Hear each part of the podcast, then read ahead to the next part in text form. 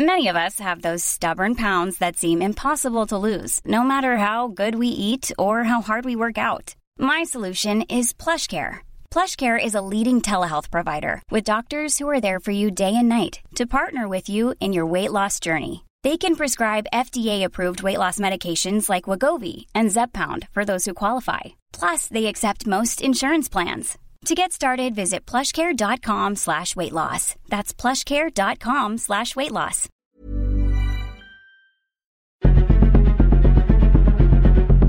Exploremos las razones detrás de la desigualdad y la impunidad en nuestra sociedad.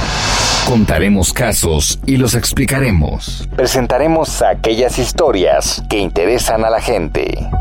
Esto es La Injusticia de la Justicia con Ricardo Rafael, Periodismo Judicial.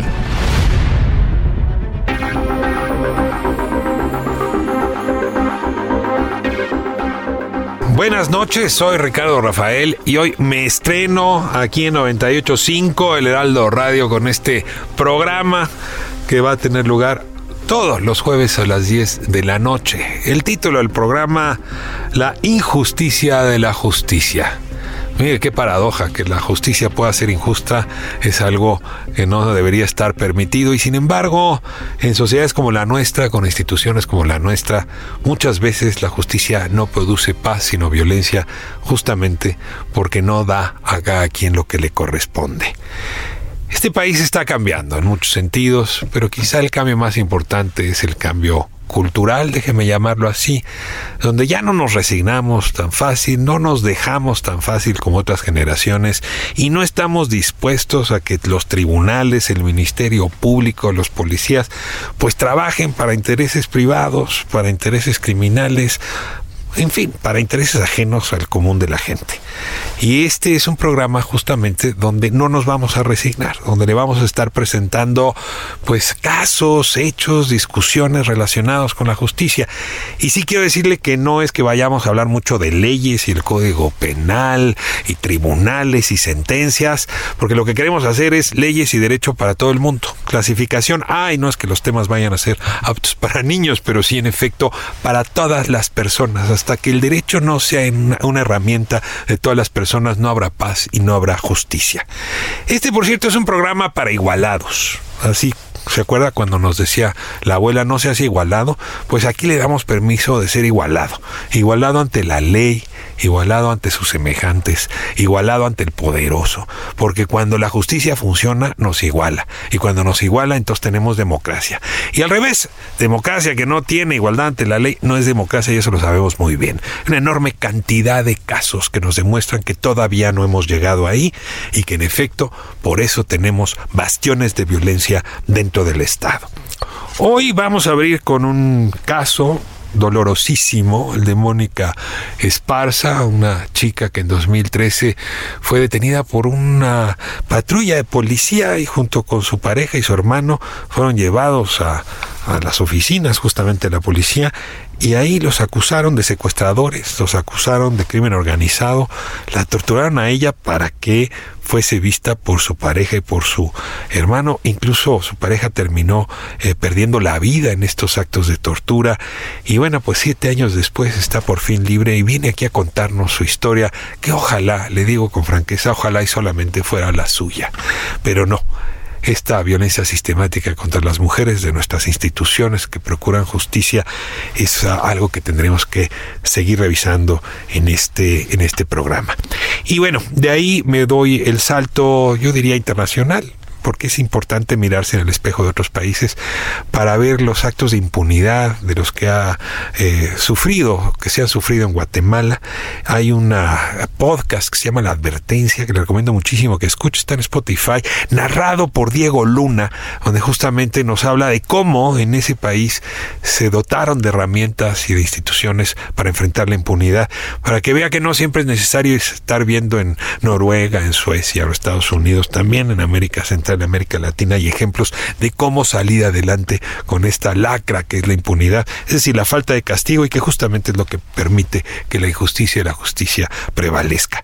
Pues de esto va nuestro programa el día de hoy y bueno, en un momento más aquí Mónica Esparza estará con nosotros. También su abogada Melissa Zamora del PRO nos acompaña para narrarnos este caso. Le agradezco mucho a Mónica Elizabeth Esparza Castro que nos acompañe hoy aquí en la Injusticia de la Justicia. Mónica, bienvenida. No, agradecida yo con ustedes de darme este espacio para poder estar aquí. Mónica es uno de esos terribles casos donde la policía, el Ministerio Público, los jueces violentaron todos sus derechos, los de su pareja, los de su hermano, en un acto ocurrido en ah, Torreón, allá en la laguna, en febrero de 2013, y pues se ha dado una batalla muy larga para que consiga su libertad. Hoy está con nosotros esta noche Melisa Zamora, ella es abogada del Centro PRO, el Centro PRO Derechos Humanos, que justamente se ha hecho cargo de la defensa de Mónica. Melisa, bienvenida. Muchísimas gracias, Ricardo, por, por, el espacio y por el seguimiento del caso de Mónica. Bueno, aquí comenzamos con historias personales y luego hablamos de las historias que nos importan a todos, que en realidad suelen ser las mismas, pero luego no nos damos cuenta, quizá por falta de empatía o de conocimiento de los casos. Así es que, Mónica, empezamos desde el primer día. Estamos hablando del 12 de febrero de 2013. Transitabas en un automóvil con tu pareja y los detienen a ustedes y a tu hermano ¿Cómo fue ese hecho y dónde desembocó? Eh, veníamos de la casa de mi madre, íbamos por el Boulevard Libertad, Torreón Matamoros, y ahí una patrulla nos hace el alto. Eh, nosotros pues nos paramos y nos dijo que era una revisión de, de, rutina, que nos tenían que hacer una revisión de rutina. Entonces pues descendemos del automóvil y nos hacen la revisión, nos piden credenciales, revisan mi bolso, pues ellos los revisan completamente, mi esposo y mi hermano. Revisan toda la camioneta, nos piden papeles, se los enseñamos y nos empiezan a hacer preguntas como ya que nos dedicábamos, eh, dónde vivíamos, cómo nosotros les dijimos que éramos comerciantes, nos preguntaron qué comerciábamos, eh, dónde teníamos los negocios y pues les dimos toda la información que nos pidieron. Al final como que el que era encargado de la, de la patrulla eh, se va a hablar por radio duró mucho tiempo así a lo lejos hablando por radio y ya regresa y me dice que se tiene que llevar a mi esposo y a mi hermano, que porque su patrón de él tenía que checar algo con ellos. Entonces, pues yo le preguntaba que por qué, o sea, que qué era lo que estaba pasando, que, que por qué se los iba a llevar, pues sí, o qué estaban haciendo, o cuál era la falta, o por qué se los quería llevar. No, pues que él no sabía, que solamente eran indicaciones de su patrón y que todo iba a estar bien y, y que había un error, que él pensaba que era un error y que en su momento pues los iban a, que nomás que su patrón checara las cosas con ellos y los iban a dejar ir, pero como yo me aferré pues me llevaron con ellos. En todo momento a mí nunca me esposaron. A ellos sí, a mí incluso me metieron en la cabina adelante con ellos, porque era una patrulla de doble cabina y en la cabina con ellos me meten. Y a ellos sí los llevan a la parte de atrás de la caja de la, la camioneta y los esposan. Los llevaron a la policía, a las oficinas de la policía municipal en Torreón. Sí, a seguridad pública. Eh, nos meten por la parte de atrás de seguridad pública. eh, en una bodega. Bueno, los bajan a ellos a una bodega que se llama Campo de Tiro. Ahí te toca ver cómo violentan a tu pareja y a tu hermano. Te tocó ver imágenes que tengo que traer hoy, esta noche, para que la audiencia que no lo conoce los conozca y que al mismo tiempo sé que te cuesta trabajo visitar. Te ruego que nos cuentes esas escenas de violencia inexplicables, supongo, para ti en ese momento.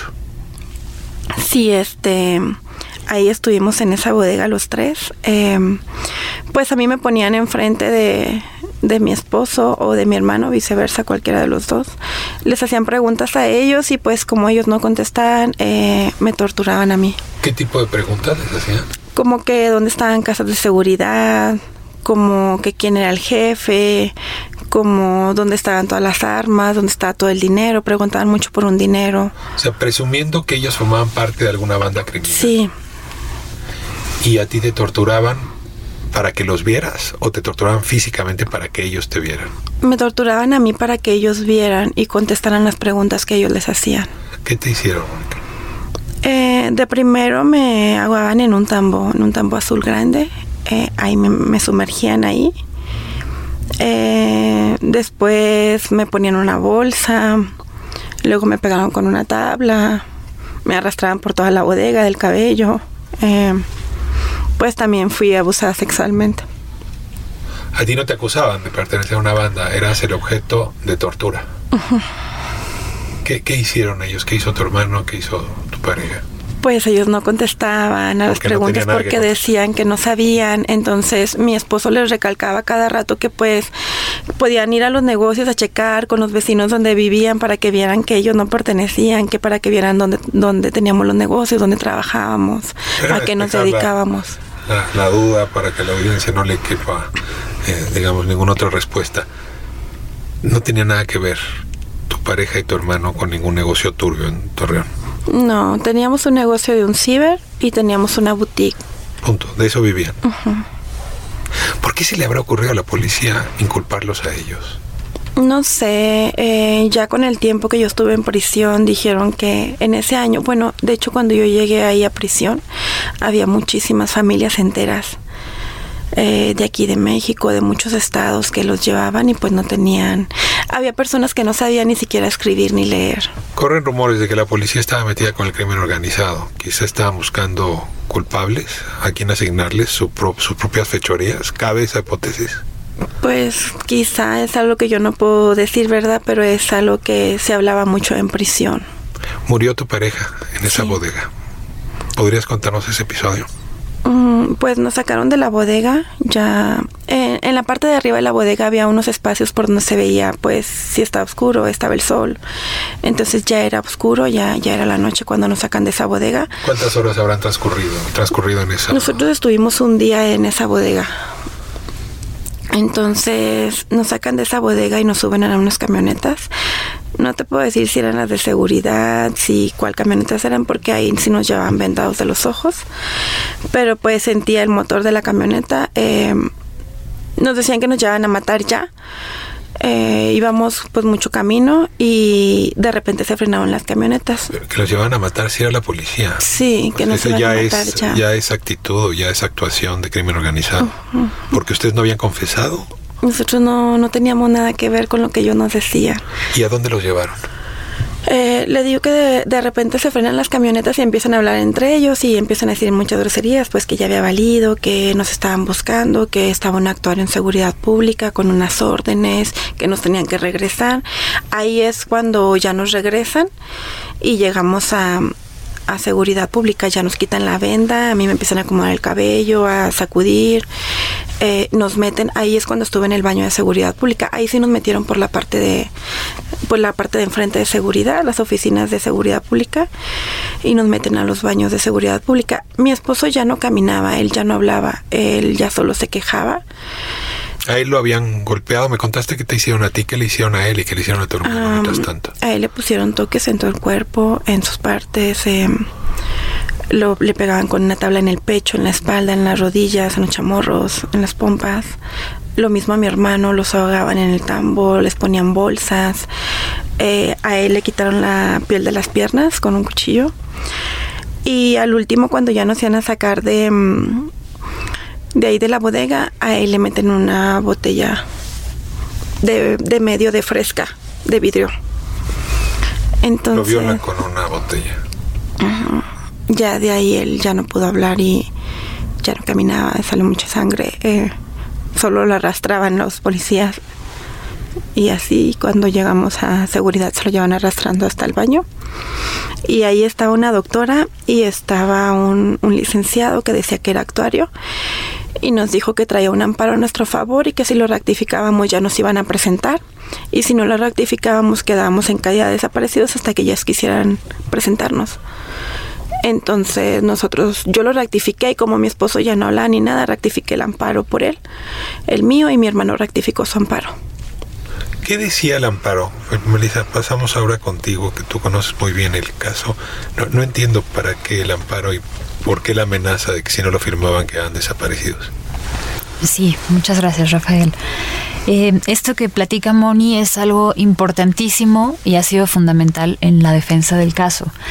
Eh, cuando Mónica y su hermano y su esposo son detenidos a las 10 de la mañana sobre esta avenida que Mónica menciona, era muy cerca de su domicilio. Entonces vecinos de la zona se percataron de la detención y dieron aviso inmediatamente a su madre, a su familia. Entonces eh, su madre se movilizó inmediatamente a, buscarlos.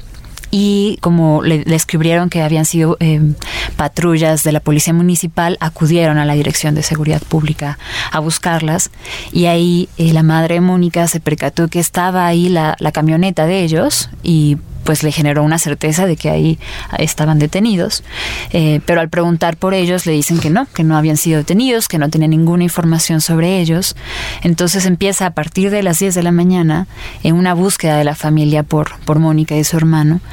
Eh, y después de muchas horas de que nadie les daba razón, eh, relatan que un abogado que escuchó que estaban preguntando por ellos le sugirió una orientación, un comentario que acudieran al edificio del Poder Judicial de la Federación de ahí, de Torreón, que estaba cerca también, a presentar un amparo mm. por, eh, por actos de incomunicación. Y eso hicieron, luego se trasladaron a, al edificio del Poder Judicial. E incluso la madre Mónica narra que no traía ni siquiera su identificación porque salió de su casa inmediatamente. Entonces es otro familiar quien presenta el, amparo. Eh, y esto es aproximadamente a las 4 de la tarde. Entonces es fundamental porque ahí se crea la primer prueba de descargo que corrobora que eh, los dichos de, Mónica y de su hermano eh, son verídicos. ¿no? Es una prueba que independientemente se genera y a partir de las diligencias que el juez de distrito ordena para identificarlos es que eh, dan con ellos en, en esta delegación. es el abogado que les presenta para firma el amparo? Es, un, es un amparo que por los actos de, incomunicación, la ley de, amparo regula que no necesita representación alguna, fue por comparecencia. Entonces son los familiares los que le pidieron la ratificación. Así es. Nos regresamos entonces, Mónica, tú estás en el baño, te presentan ese documento inteliges que hay que firmarlo, lo firmas, ¿qué sigue después de esto? Ya de ahí nos sacan y nos llevan a la AFI. Y ahí está vivo tu, viva tu pareja todavía. Ya llegando al estacionamiento de la FI es cuando él fallece ahí. En el estacionamiento. Te toca a ti verlo. Sí, yo se me murió en los brazos a mí. ¿En el vehículo? En la camioneta. Íbamos en la parte de atrás de la camioneta. Iban juntos. Sí. Y ahí se murió en tus brazos. ¿Qué edad tenía? Él tenía 40 años. ¿Tú tenías cuántos? 26. ¿Y tu hermano iba también al coche? Sí. ¿Y él en qué estado iba? Él iba muy mal, ya llevaba un estómago muy grande donde eh, todo está negro ya completamente, la espalda, las piernas, todo. Él iba muy mal, iba descalzo. Él no podía estar sentado, por eso iba tirado eh, en la camioneta. Y, y pues yo iba sentada en la camioneta. O sea, ¿cómo puede ocultar la autoridad esto que hizo? Es decir, ¿cómo puedes negar que hay una persona que perdió la vida que hay una mujer maltratada, vejada, como es el caso de Mónica, y el caso de su hermano. ¿Qué hace la autoridad cuando, cuando la cachan, digamos, infragante con lo que están haciendo los policías municipales? Pues definitivamente, como, como bien lo mencionan, eh, es un caso en donde los actos de tortura fueron tan eh, violentos que por supuesto que eh, dejaron secuelas físicas también en, en, el cuerpo de Mónica y de su hermana, de su hermano. Em, y pues desde los primeros momentos en donde son puestos a disposición del Ministerio Público Federal, se da cuenta mediante certificaciones médicas del estado físico en el que se presentaban. Los tres. Así es. Eh, en realidad, Mónica y su hermano, eh, pues eh, su esposo al, fallecer, ya no, digamos que él no es un coprocesado dentro de su proceso penal, pero sí lo es una tercera persona que es detenido igual de forma arbitraria, también es sometido a tratos crueles y que forma parte de, la causa penal, de la narrativa que la fiscalía utiliza para acusar eh, ya a los tres, a Mónica, a su hermano y a, este otro coprocesado. Estamos hablando con Mónica Esparza, víctima de arbitrariedades indecibles por parte de la Policía Municipal de Torreón y hay que hablar ahora de las otras autoridades que fueron cómplices de esta injusticia y también con Melissa Zamora, ella es abogada del Centro Pro DH. Si, si un juez sensato, apegado a derecho, le presentan estos hechos que ustedes están narrando, ¿no? el testimonio de Mónica, la evidencia del médico legista, la muerte de la pareja de Mónica, pues es suficiente para dudar del caso y no consignar y no conceder orden de aprehensión. Y sin embargo, a Mónica la encierran en la cárcel cerca de siete años. A ver, vamos ahora despacio, Marisa. ¿Cómo es posible que el juez en ese momento, digo el viejo sistema, pero el juez no haya controlado los actos y haya revertido o haya entregado la libertad inmediata para Mónica? Sí. Em, una vez eh, que ocurre lo que Mónica describe, Mónica es trasladada al Aceido, acá en la Ciudad de México. Y precisamente por el estado de salud en el que se encontraba, ella es eh, trasladada a, una, a un hospital dentro de una casa de arraigo de la Fiscalía General de la República. ¿La que estaba en la colonia Narvarte o cuál era? ¿La de la casa de los doctores? Casi, ajá. en el, en el hotel este de los... Ahí había un día que hacer un monumento a la impunidad, qué cosa. Era, era una casa de arraigo que tenía la, la Seido, ahora Siedo antes, La doctora. en, la, en la Doctores. Y allá adentro había un hospital, una clínica chiquita. Mm, no, la clínica es Torre Médica, estaba por ahí. Ya. Así es. Y ahí te trasladaron. Sí, yo ahí estuve internada en Torre Médica. En las noches dormía en pura cama de hielo. A ver, más despacio, como que camas de hielo. Sí, me ponían, eh, mi cama está totalmente con hielo, me metían unas bolsas así como que blancas para mi cuerpo por como iba en el estado Por los golpes. Ajá. Y los médicos legistas ahí confirman que fuiste vejada, que fuiste violada, que fuiste golpeada. Sí, ahí los, los certificados médicos. ¿Y a tu hermano a dónde lo trasladan? También a Torre Médica, también él estuvo internado junto conmigo. Torre Médica. Habría que hacer una buena investigación sobre ese hospital. ¿Es hospital público o privado, Torre Médica? Pues ahí como que llevan a todas las personas de que están detenidas o así, porque O sea, hay puros afis ahí. torturadas. Ah. Ahí va, hay puros afis que cuidan y eso. ¿Cuánto tiempo estuviste en la casa de arraigo? No recuerdo, no recuerdo cuánto tiempo está, pues el ingreso y el día de alta, pero sí estuve días porque ahí fue donde me dieron la consignación a arraigo por 40 días. Pero a ver, entonces quiere decir que hay un juez o una jueza que no solamente dictó orden de aprehensión, sino también concedió el arraigo para que se investigara. Así ¿Quién es. es esa juez o ese juez? Eh, el Centro PRO eh, no tiene conocimiento del juez que eh, dictó esta, este arraigo, pero sí hay constancias en el expediente en donde este arraigo incluso se, se concede eh, Otro. periodo de 40 días. En total, eh, digamos, la detención es en febrero de 2013. Y es hasta mayo en donde Mónica puede hacer su primera declaración ante una autoridad judicial, esta O famosa sea, 90 días declaración después. preparatoria. No hizo declaración antes. Previamente lo único que está en el expediente son las declaraciones obtenidas mediante la tortura, que incluso Mónica eh, nos ha compartido que no es que ella declarara en algún momento, sino que únicamente les hicieron firmar documentos. A los tres los obligaron a firmar A documentos. nosotros dos, a mi hermano y a mí. O sea, bajo tortura, bajo coacción, los obligan a firmar una serie de declaraciones que ustedes nunca hicieron, estaban ya prescritas. Y, y perdón, Elizabeth, te, te pregunto, ¿y qué decían esas declaraciones?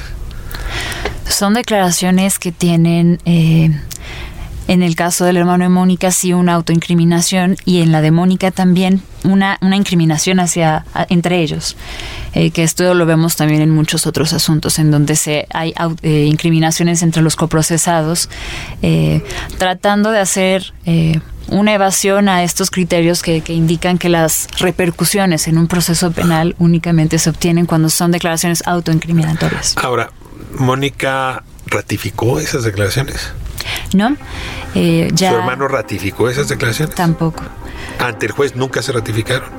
No, son eh, desdecidas cuando eh, son rendidas las preparatorias, esta primera vez en donde ya se pueden hablar, eh, más bien en donde ambos hablan de las circunstancias reales de la detención. Mónica, Melissa, permítanme un momento, vamos a corte y regreso con ustedes.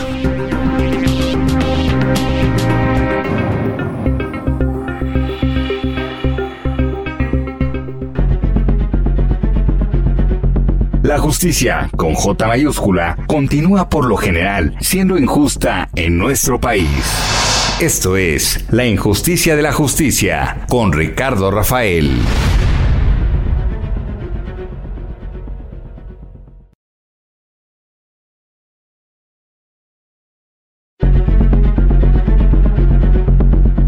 Continuamos con más del periodismo judicial al estilo de Ricardo Rafael.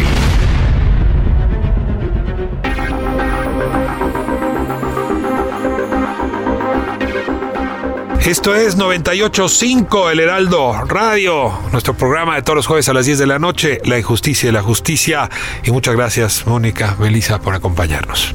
Ahora, eh, el juez 90 días después está obligado una vez, o bien a liberar, porque esos 90 días eran, ya volvieron a ser para la investigación, o bien ya a consignar. ¿Con qué argumentos puede un juez consignar después de escuchar pues medianamente lo que estamos escuchando, el terror que estamos escuchando del testimonio de Mónica, ¿con qué argumentos consigna el juez? Definitivamente este juez que dicta el auto de formal prisión a Mónica y a su hermano y al otro coprocesado incumplió los deberes que tenía eh, de atender un alegato de tortura, porque eh, si bien no había todavía habido posibilidad para Mónica y su hermano de ofrecer pruebas de descargo, con las propias evidencias que había ofrecido la Fiscalía General de la República en ese periodo, era dable eh, pues ver que no era una, una historia, la acusación no era eh, verosímil, había muchas contradicciones incluso. Y sin embargo el juez Así es. consignó por consigna. Así es. O sea, consigna del asiedo. Usted me consigna. Así es. Eh, Era muy, es muy común. Así es, desafortunadamente es, es, muy común. Incluso hay en este momento ya estaban en el expediente eh, las declaraciones eh, de Mónica y de su hermano que ya le eh, advertían los actos de tortura y estaban por otra parte los informes de los policías que supuestamente habían participado en su detención y también están estas eh, declaraciones de las víctimas del secuestro por el cual se les acusa. y es ah, luego se les acusa de un secuestro. Esto no habíamos hablado. Yo pensé que se les acusaba por pertenecer al crimen organizado. En realidad se les acusa por secuestro. Así es. En, ese momento es una acusación que también es por delincuencia organizada, por secuestro y portación y posesión de armas de uso exclusivo del ejército. Pero es eh, importante mencionar que incluso en estas declaraciones de estas tres personas, ellos hablan que al momento de su liberación fue a las 3 de la tarde y los, los policías que participaron supuestamente en la detención hablan que la liberación y la detención eh, había sido a las 7 de la tarde. Entonces, inclusive en, en estas versiones que intentaron imputárseles, no hay una historia las, consistente. Las personas secuestradas habrían sido liberadas a las 7 de la tarde, que es la hora en que están ellos siendo maltratados, vejados, estás en el baño justamente firmando la ratificación del amparo. ¿Cuántos uh, años pasaste en la prisión? ¿En qué prisión? Y tú, entiendo, tienes hijas. ¿Qué pasó con tus hijas mientras tanto? Eh, pasé tres años en Tepic Nayarit. Ahí me llevaron después del arraigo y ya después mis últimos cuatro años fueron aquí en Morelos, Cuernavaca, Morelos, Centro Federal. Los dos estuve en Centro Federal. Eh, pues mis hijas se quedaron a cargo de mi madre y en su momento mi mamá recibió muchas amenazas y por seguridad de ellas las dejó en un albergue. Ellas se quedan en un albergue. Todos estos años. Mónica, tengo registrados varios casos de mujeres a las que les ocurrieron hechos similares, eh, no solo por la forma de detención, no solo por la tortura, la vejación, sino porque estuvieron también en el penal de Nayarit y luego en el penal de Morelos. Quisiera decir que tu caso es único y pedirte disculpas a nombre del país entero, pero entiendo que habría muchas mujeres como tú con, la que, con las que topaste que habían vivido procesos similares. Nos queda mucho tiempo, pero te, luego, te ruego que me digas cuando descubriste en Nayarit que no eras la única. ¿Qué pensaste? No supe, sabes que duré dos años como que mi vida quedó parada. Ya cuando reaccioné ya habían pasado dos años donde me la pasaba en, en terapia psicológica. Nada más me la pasaba dormida porque me medicaban para estar dormida porque estaba muy mal. Y después de dos años cuando mi psicóloga me da de alta es cuando empiezo a ver las cosas, que empiezo a interactuar con las demás compañeras porque no hablaba con ellas. Y me doy cuenta que era lo mismo, que pasaba lo mismo y pues es muy difícil darte cuenta que con las personas que creíste que podías correr a pedir una ayuda, eh, es de las mismas que te destruyen la vida. Te refieres al gobierno. aquí llego a, a un siguiente escalón en esta historia. Es decir, ya nos contó Mónica lo que ella vive, pero en realidad sí es un patrón que el PRO ha venido descubriendo. Ustedes mismos tienen pues ya registrados muchos casos similares. ¿Por qué tomaron el caso de Mónica y dónde está hoy el caso y qué tendríamos que estar alerta la gente a propósito de estas violaciones sistemáticas de la autoridad? Sí. Eh, bueno, el Centro PRO de los 31 años que tiene eh, desde su fundación siempre ha acompañado a casos en donde eh, personas han sido vinculadas a procesos injustamente a partir de pruebas fabricadas a partir de la tortura. Eh, sin embargo, a partir del acompañamiento que se hizo en el caso Atengo, el Centro PRO empezó a, documentar eh, eh, y a interesarse mucho más en qué sucede en los casos de las mujeres, porque es este es persistente el patrón de la, la, violencia sexual como un mecanismo de tortura, particularmente en las mujeres. Practicada contra las mujeres y también exhibida ante los hombres que deben ser o que son torturados. Así es. los dos. Así es. Como una muestra. Así es. De, una, muestra de discriminación que corresponde también a otros eh, patrones de violencia de género en México. Eh, y a partir de ahí fue que el Centro PRO empezó a conocer eh, de casos de mujeres que habían sido víctimas de tortura sexual en manos y aquí es en donde empieza a documentarse este patrón de, sistematicidad, porque encontramos que hay casos cometidos en manos de la Marina, en casos en manos de Sedena, de policías municipales. cuando dicen esto solo es la policía Municipal de Torreón o solo es la Policía Estatal en el Estado de México o solo es la Policía de Iguala, no es cierto. Así es. Eh, hemos documentado casos de diferentes corporaciones dedicadas a seguridad pública o en el caso también de, Sedena y Marina. Te, te, ofrezco que aquí en este programa, La Justicia de la Justicia, vamos a estar revisando estos casos. Y en los últimos minutos te ruego que me digas dónde se encuentra actualmente el expediente de Mónica que hace que hoy eh, yo tenga la suerte y también el público de contar con su presencia conmovedora, ética en este espacio. Gracias. Claro. Bueno, el, el 12 de marzo eh, de este año, 2020, después de, que el Centro Pro asumió la defensa de Mónica, eh, el juez que conocía de su, caso, de su caso ordenó una sentencia absolutoria en donde reconoce la inocencia de Mónica, de su hermano y del otro coprocesado, eh, reconociendo las violaciones graves a derechos humanos de las cuales fue, fue víctima. sin embargo, días después, la Fiscalía General de la República apela esta, esta resolución. Rarísimo, el juez dice es inocente y la fiscalía con todo el expediente la apela. ¿Cómo? Así es. ¿Qué explicación tienes? O sea, ¿la fiscalía realmente cree que Mónica es culpable?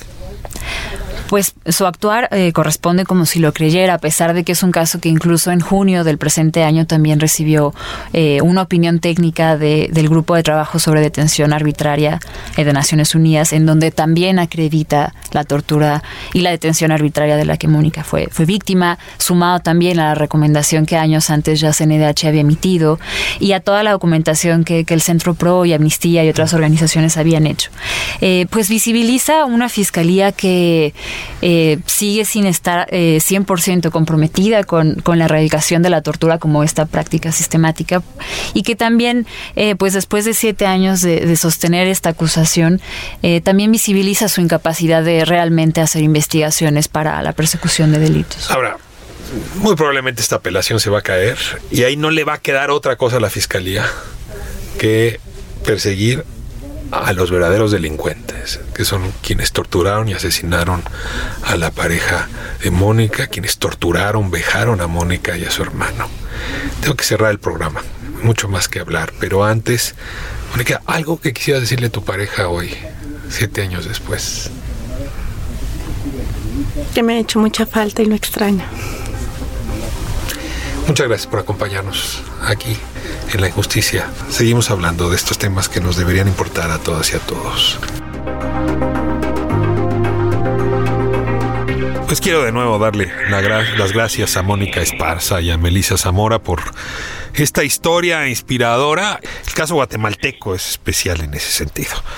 El caso de la impunidad con la que se salvaron los responsables del genocidio, de la impunidad con la que muchos funcionarios pudieron salir adelante, ha sido reflejada en un podcast que se encuentra hoy en Spotify. Formidable. Ustedes que escucharlo.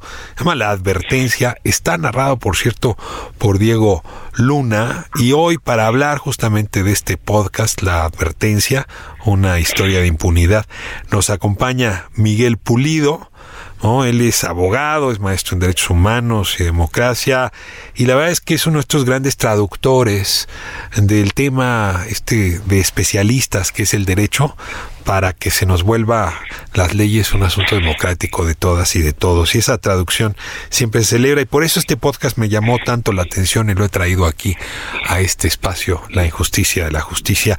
Miguel, ¿cómo estás? Qué gusto en saludarte. Buenas noches. Buenas noches, Ricardo. Muchas gracias por la invitación y felicitaciones por el atrevimiento de llevar eh, temas que nos han dicho que son áridos, que a nadie le interesan o que tienen escaso reconocimiento entre la población y tú pues te estás rifando a, a hacerlos lo que tienen que ser, asuntos de cotidiana conversación para las personas. Es que todo el tiempo hablamos de igualdad en nuestro país y siempre pensamos que esa igualdad pasa solo por el tema económico, pero pues no habrá igualdad económica mientras no haya igualdad ante la ley y ante el Estado, ¿no? Mientras no nos miremos como igualados en ese terreno, la verdad lo demás es lo demás y por eso poner el acento. Miguel, déjame poner un pedacito, así una probadita para que el público sepa de qué estamos hablando de este podcast, la advertencia insisto, narrado por Diego Luna, para que luego nos cuentes cuál es el origen de este, de este proyecto. Por favor. Noticia de último minuto, nos vamos a Ciudad de Guatemala porque allí la Corte Constitucional ha suspendido la sentencia por genocidio contra el dictador José Efraín Ríos Montt dictada en días pasados por una juez de ese país centroamericano. Ríos Montt ni siquiera pisó la cárcel ni siquiera después de ser encontrado culpable por genocidio. Es muy difícil para gente que no vive en Guatemala entender que el gobierno no es el poder. La derecha históricamente ha estado al lado de los gobiernos porque está representada en las élites militares y las élites económicas. El Estado estaba totalmente capturado. En Guatemala estábamos tan mal en materia de violencia y sobre todo impunidad que como país tuvimos que pedirle ayuda a las Naciones Unidas. En 2006 la ONU y Guatemala crearon una institución llamada Comisión Internacional contra la Impunidad en Guatemala, CICIG. La CICIG viene a combatir la corrupción con unos mecanismos de justicia, un cuidado y un rigor inéditos el antídoto perfecto que todos los países corruptos necesitamos. Bueno, José Ríos Montt eh, fue presidente de Guatemala y pues acusado de genocidio, que es quizá uno de los peores delitos eh, que podrían ser imputados a una persona en la humanidad. El, el, genocidio es un acto que implica pues la muerte masiva de seres como uno, de semejantes. Y sin embargo, Ríos Montt no fue semejante. En realidad fue alguien que pudo brincar sin ningún problema las acusaciones que tenían. Y este es uno de los temas, como acabamos de escuchar, principal en este podcast, la advertencia. Cuéntanos, Miguel, el origen. ¿Por qué se decidieron presentar un caso guatemalteco? ¿Por qué Diego Luna es el narrador? ¿Qué haces tú y qué hacen los productores de este podcast eh, en sus intenciones para darnos a conocer el caso? Te cuento que eh, todo surge de una reflexión ah, en una visita de trabajo a Guatemala para documentar una cosa muy técnica que es la Comisión Internacional contra la Impunidad en Guatemala, que se conoce como la CICIG.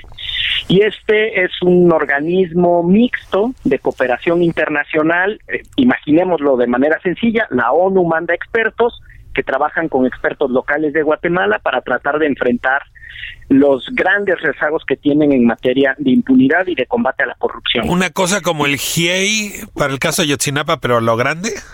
Exactamente, con mayor estabilidad, mayores recursos y con unos mandatos que incluso implicaron eh, altos grados de cooperación entre policías de distintos países. ¿no? Por ejemplo, Argentina mandó policías a cuidar a los fiscales de, de los casos que llevaban contra la llamada macrocriminalidad en Guatemala. Y al conocer esta historia de cerca, lo que dijimos es, ahí hay aprendizaje de triunfos, de derrotas, y es una historia que nos interpela porque es nuestro vecino también. No solo Estados Unidos es nuestro vecino y no todas las historias de cómo desafiar a las estructuras de saqueo, de corrupción y de abuso de lo público tienen que venir siempre del norte global, ¿no? Estados Unidos, Europa.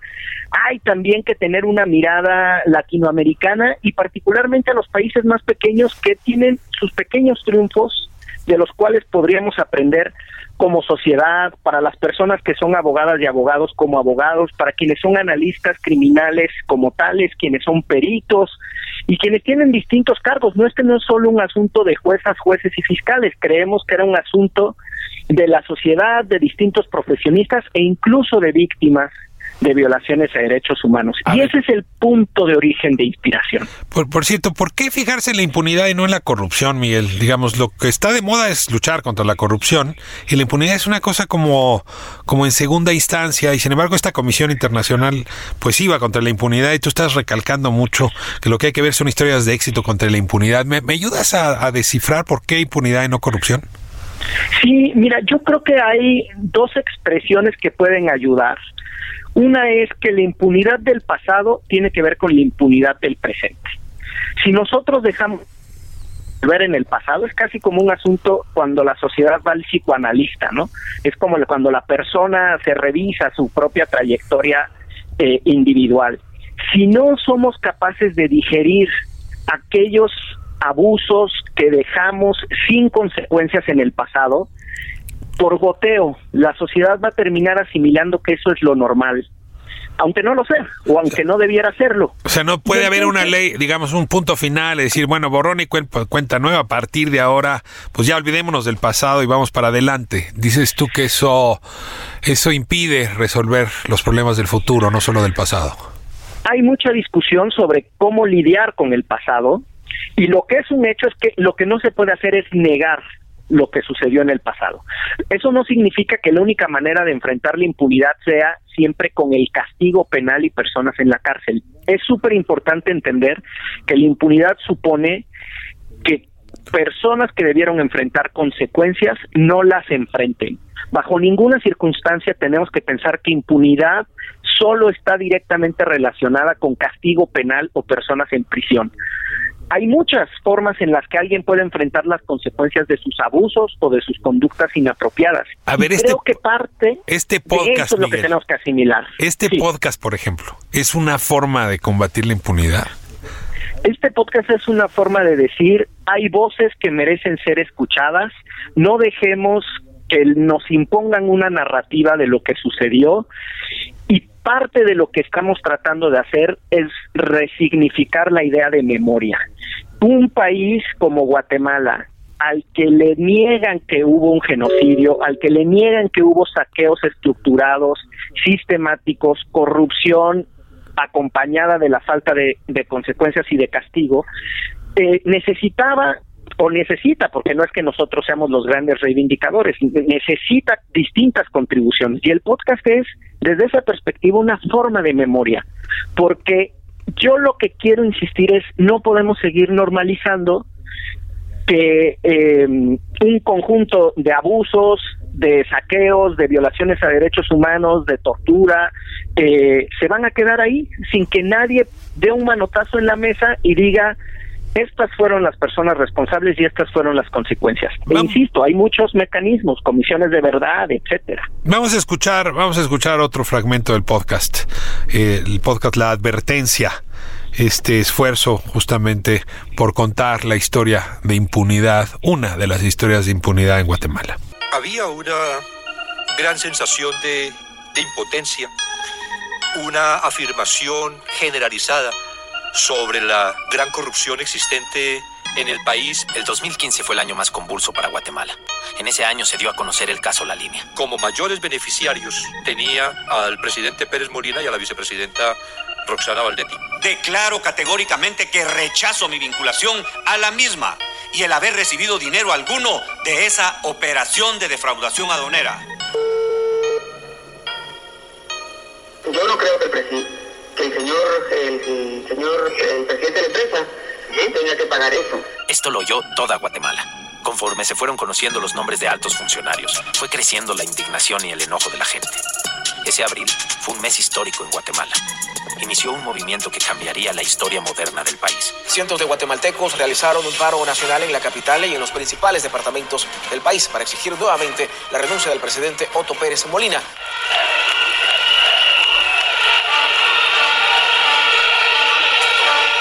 Otto Pérez Molina ya no es presidente de Guatemala. Esta madrugada renunció a su cargo y hoy se presentó ante los tribunales para someterse a la justicia por denuncias de corrupción. Esta es una historia única en América Latina. Los guatemaltecos indignados tumbaron a un presidente. Miguel, eh, ¿a qué se debe la alianza con Diego Luna y qué, qué impacto puede tener que una voz como la suya se sume a esta lucha contra la impunidad? Mira, yo te diría dos cosas. La primera es, Diego tiene una trayectoria de activismo binacional México-Estados Unidos y eso lo llevó a participar en una organización que se llama WOLA, de Washington Office for Latin America, una ONG internacional, y ahí conoció a Claudia Paz y Paz, que fue la primer fiscal mujer de Guatemala y que tuvo eh, junto con su equipo la interesa de llevar el caso del genocidio a los tribunales locales de Guatemala. Cuando discutimos la idea de hacer un podcast, Diego se enganchó y dijo, yo conozco esa historia, quisiera conocer más, y no solo quisiera conocer más, quisiera contribuir a contarla. Y eso sintetiza lo que quienes escuchan el podcast van a poder eh, identificar que el personaje de Diego es Diego mismo. O sea, él dice, yo conocí esta historia, pero quise conocer más, esta historia me interpela porque vivo en México y creo que aquí se podrán resolver cosas y tiene una mirada general del problema de la impunidad en América Latina. Yo creo que eh, la reflexión en donde tanto el equipo de la Corriente del Golfo, que es la podcastera de Diego Luna y de Gael García, y el nuestro, el de Antifaz, en donde coincidimos, es que necesitamos esfuerzos para identificar que la impunidad pequeñita está conectada con la impunidad grandota. Y eso supone ejercicios de comunicación como el que tú estás haciendo con este programa de radio. Eso supone atrevernos a decir en palabras, está mal dicho, sencillas o simples, a decir en palabras que sean más honestas y más transparentes eh, muchos mensajes, porque los oídos están allá afuera dispuestos a que las personas les lleven mensajes auténticos, generosos y sobre todo honestos en el sentido de que sean transparentes para que se entiendan. La impunidad tiene un cómplice muy próximo, Miguel, que es la resignación.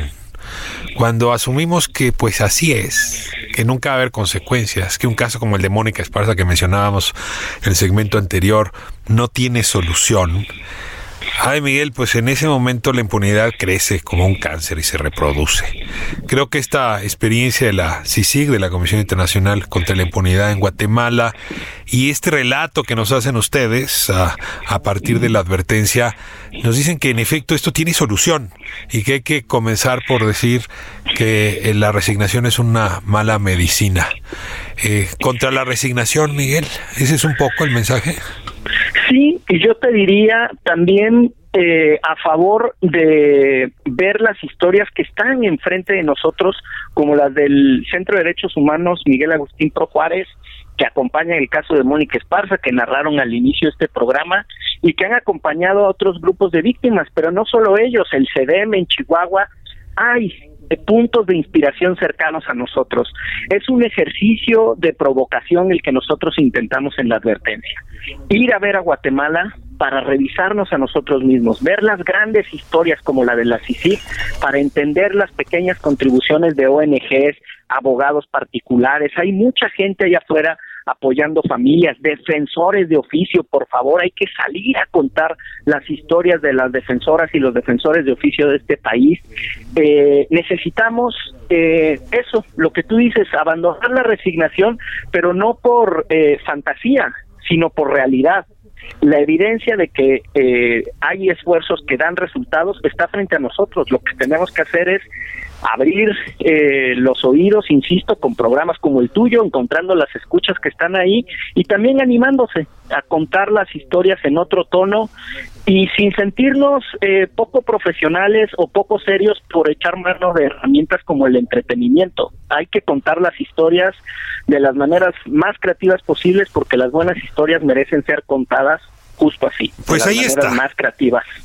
Pues muchas felicidades, Miguel. Esa creatividad es evidente en la advertencia, una historia de impunidad. Se puede escuchar en la plataforma Spotify, Productores Antifaz y La Corriente del Golfo. Muchísimas gracias, Miguel, por estar con nosotros. A ti, Ricardo, el mayor de los éxitos. Un abrazo muy fuerte. Y bueno, lo que nos surge en nuestra generación es pacificar el país. Y si la justicia es injusta, no habrá paz. Pero al revés, si logramos que la justicia cumpla con su etimología y se materializa en una vida no solo pacífica, sino igualitaria ante la ley, ante el Estado, miren qué otro país vamos a dejar a las siguientes generaciones. Aquí los temas hoy, Mónica Esparza y la advertencia, o la advertencia de Mónica Esparza, ese fue el tema de nuestro programa el día de hoy en 98.5 El Heraldo Radio. Nos escuchamos próximo jueves, 10 de la noche. Hasta aquí la injusticia de la justicia, con el periodista y escritor Ricardo Rafael.